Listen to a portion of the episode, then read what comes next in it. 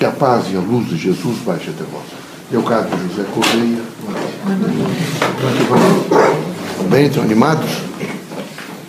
A vida da terra precisa de ânimo. Todos os dias vocês devem ter assim uma propositura e uma consciência de, de se percorrer a vida da terra com ânimo, com coragem, com esperança, com fraternidade.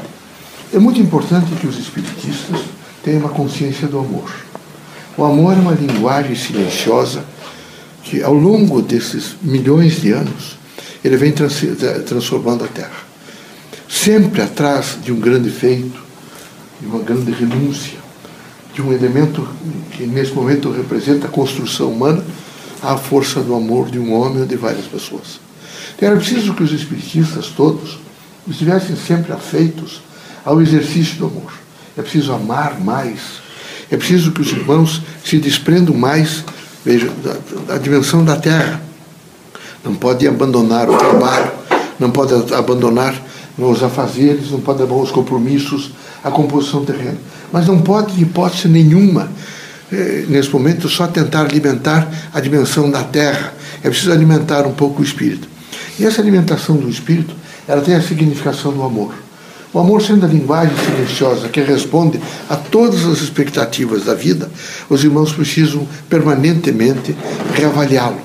Reavaliar junto com as pessoas que, estão, que foram colocadas no processo reencarnatório junto dos irmãos, pai, filho, irmãos, parentes, companheiros, enfim, aquele conjunto de pessoas que precisam do olhar dos irmãos, da compaixão, às vezes, preciso do espírito público dos irmãos, preciso do poder de renúncia.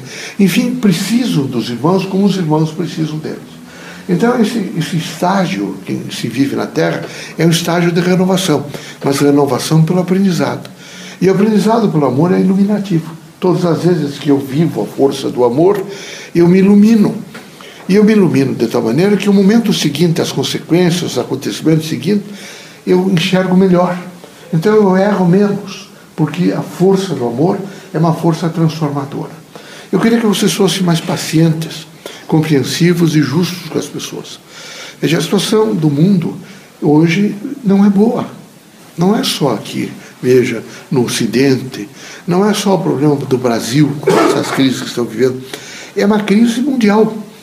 Se vocês tivessem, nós pudéssemos nesse momento transportá-los, e vocês irem a Palmira, por exemplo, ou Alepo, Alepo, vocês levariam um susto de ver que irmãos nossos estão matando os outros, cortando a cabeça de pessoas em nome de Deus, estão destruindo criaturas, estão rompendo com aqueles monumentos antigos da história do homem.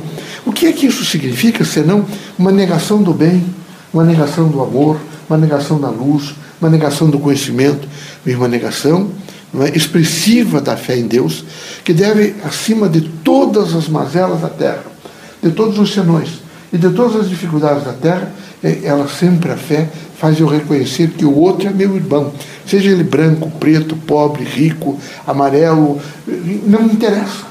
Ele é um ser humano, ele tem a característica de ser meu irmão. Então eu preciso ter paciência com essa criatura, eu preciso ter espírito público, eu preciso ter um poder de renúncia, eu preciso ter coragem, porque sabe, eu tenho que educá-lo, às vezes tenho que ser firme, é? Os pais têm que ser firmes com os filhos. Mas isso não significa impiedoso. Isso não significa de maneira nenhuma não é, carrasco, não significa de maneira nenhuma humilhação, mas significa um espírito educativo, significa um voltar-se para aquela criatura e ajudá-la a construir-se. É fundamental que cada um tenha a força do ser. Quando nós temos essa força do ser, essa expressão do ser, nós temos um poder melhor de amar. Então nós amamos mais, nós nos desprendemos mais, nós estamos dispostos, por exemplo, a encontros da vida terrena, não é? mas também temos a disposição da fé no Criador. E essa disposição da fé no Criador, ela deve nos trazer, por exemplo, aquela dimensão maior, vejo, da vida, que é a comunicação com a imanência, que é o Criador em nós. E na medida que a gente faz essa criação, esse contato com essa imanência, com esse poder do Espírito, nós imediatamente nos transformamos. Eu espero que vocês sejam muito fortes, que o cotidiano, mesmo duro às vezes, difícil, tem que se administrar, tem que saber perdoar, tem que saber dizer não, tem que saber dizer sim. Vocês tenham coragem suficiente para ser justos, porque dar a cada um o que é seu é o mínimo que você pode esperar de cada um de vocês. Que vocês tenham sempre a força de fazer justiça social, que vocês tenham sempre a força, vejo, de dizer a vocês mesmos: não tem importância, amanhã será um novo dia, eu vou recomeçar amanhã. E é recomeçar todos os dias. Mas às vezes as situações são tão diversas é? Que é de veras importante que vocês não se, não se desesperem diante de pequenos eventos. Eles vieram para treiná-los, para que vocês possam construir momentos melhores, construir situações maiores, construir estágios mais elevados. O, o, o, o extremamente importante é vocês se afirmarem como pessoa. Essa afirmação fará com que vocês todos os dias sejam felizes. É tão triste olhar, por exemplo, para as pessoas moças e ver que vocês estão entristecidos, não é? Que vocês não têm dificuldade de dizer que vocês são felizes, que vocês têm dificuldade de entender a felicidade do outro, que vocês têm é, dificuldade de entender, por exemplo, que pelo menos uma vez por semana vocês deviam reunir com as pessoas que estão na casa de vocês, pegar o Evangelho segundo o Espiritismo, abrir e ler uma página do Evangelho e, quem sabe, imediatamente traduzir aquela página do Evangelho para um cotidiano de vocês. Dizer a vocês mesmos: eu quero acertar, eu quero amar mais, eu quero ter poder de renúncia, eu quero esquecer as coisas que me fizeram de mal, porque eu quero perdoar meus irmãos e perdão e esquecimento. Então é fundamental que haja em vocês uma força qualificada pelo amor. Quando essa força é qualificada pelo amor, ela ilumina, ela imediatamente transforma e ela dá uma direção no movimento social de vocês. Por isso, ela é extremamente expressiva. Que Deus abençoe, que vocês sejam muito fortes, que possamos juntos fazer o melhor. Eu tenho estado sempre com vocês e temos trabalhado, recebemos as pessoas e vocês se dedicam, não é? Tenha procurado me dedicar. Não é fácil nós, espíritos, virmos à Terra. Nós precisamos aprender com vocês e ensiná-los também. E o que é que nós temos que ensiná-los? Nós temos que ensiná-los renúncia, temos que ensiná-los boa vontade, temos que ensinar perdão, temos que ensinar compreensão. E nessa sucessão, temos que ensinar que vocês aceitem o próximo tal qual ele se apresenta. Vocês não podem ficar todos os dias querendo que todo mundo fosse igual.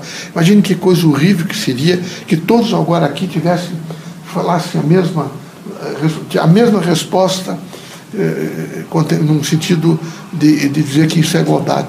Que todos tivessem o mesmo pensamento, que todos não dá.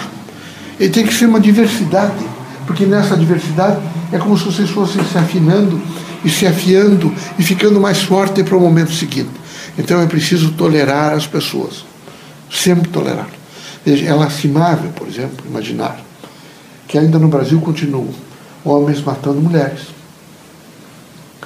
é horrível imaginar que esses meninos, meninas que são homossexuais, estão nesse momento sofrendo depredações públicas.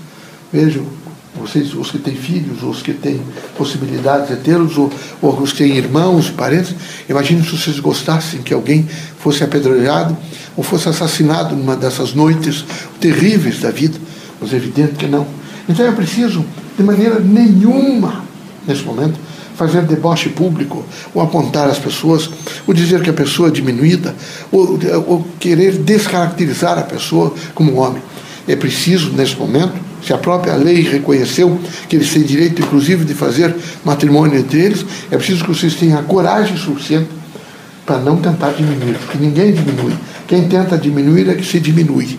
Vocês não podem, de maneira nenhuma, vejo, é, nesse momento, agredir né? não pode de maneira nenhuma desejar o mal, não pode de maneira nenhuma entender, eh, deixar de entender que vocês estão na terra para promover o bem. Agora se aproxima o Natal.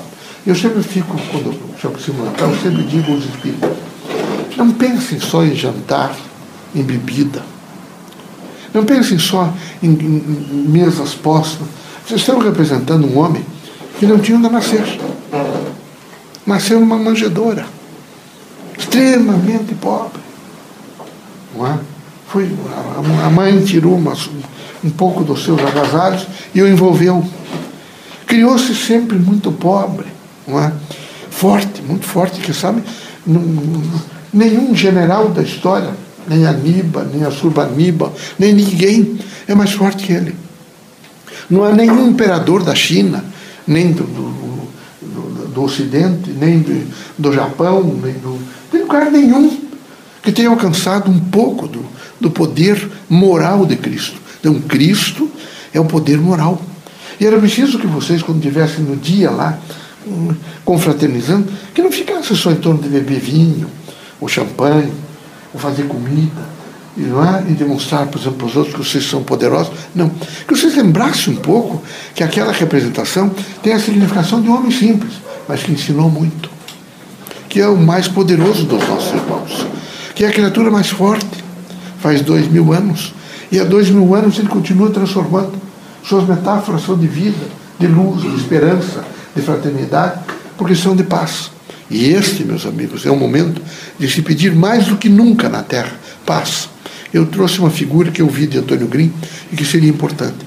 Tomara que vocês, ainda mais moços, um dia consigam alcançar aqui na Terra, vejo, que os governos das respectivas nações, os estados juridicamente organizados, marquem uma determinada hora, independente de dia ou noite na Terra, e que as pessoas umas deem as mãos às outras. E que simbolicamente se diga na imprensa mundial que naquele momento vocês abraçaram a Terra.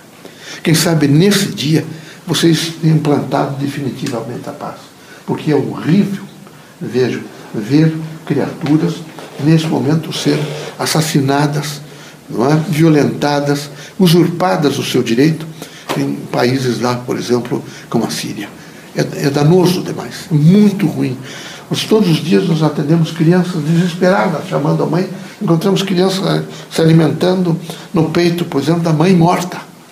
É horrível o quadro, não é? Mas o que é isso é incúria humana. É a necessidade de poder, é a necessidade de glória, é a necessidade de dinheiro, é a necessidade de as coisas contemporâneas, pós-modernas que trazem a vocês luxo. É lógico que isso está nessa destruição. Eu queria que vocês devagar fossem se afinando no sentido de uma igualdade, no sentido do bem, no sentido da justiça, no sentido do amor, da fraternidade, da fé e da renúncia voluntária. Deus seja conosco, vocês sejam muito fortes e possam vencer todos os obstáculos da vida com firmeza, com disposição, com ânimo. E quando alguém perguntar como é que vai, melhor do que mereço. Sempre. Mas por quê? Deixa eu perguntar. Eu, quando olho o meu, meu entorno, eu vejo tanta gente sofrida. Quem sabe alguns que estão aqui já jantaram, se alimentaram bem e também receberam o alimento do amor por pessoas que gostam de vocês. Nós temos irmãos nossos lá embaixo de Marquises, absolutamente com fome. Que sabe a pior fome é a fome do amor, angustiados e deprimidos. Tá bom? Que Deus abençoe. Vamos fazer o trabalho.